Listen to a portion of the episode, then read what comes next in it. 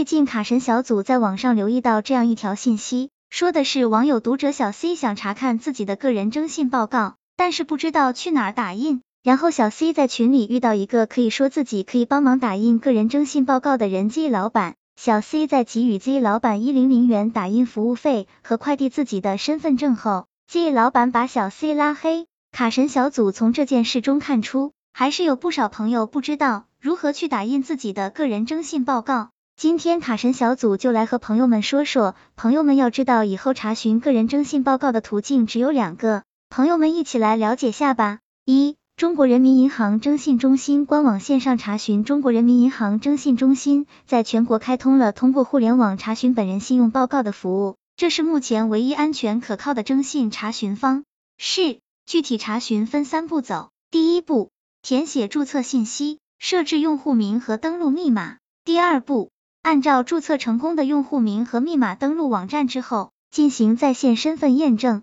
提交查询申请。第三步，获取信用报告。通过身份验证后，一般在提交查询申请后的第二天，用户收到短信通知后，可上网查看信用报告。网上查询征信报告是简版，如果要查询明细版本，需要到网点或自助查询机。二中国人民银行线下征信查询打印点，一个是通过柜台和自助机，全国有两千多个线下柜台和自助机可以查询征信信息，即查即得，一定要带上身份证。第二个是商业银行柜台及网银委托查询。卡神小组总结，其实，在之前很多朋友都喜欢用 A P P 查征信，但是卡神小组提醒朋友们。近央行下发关于进一步加强征信信息安全管理的通知，强调严格授权查询机制，未经授权严禁查询征信报告，规范内部人员和国家机关查询办理流程，严禁未经授权认可的 APP 接入征信系统。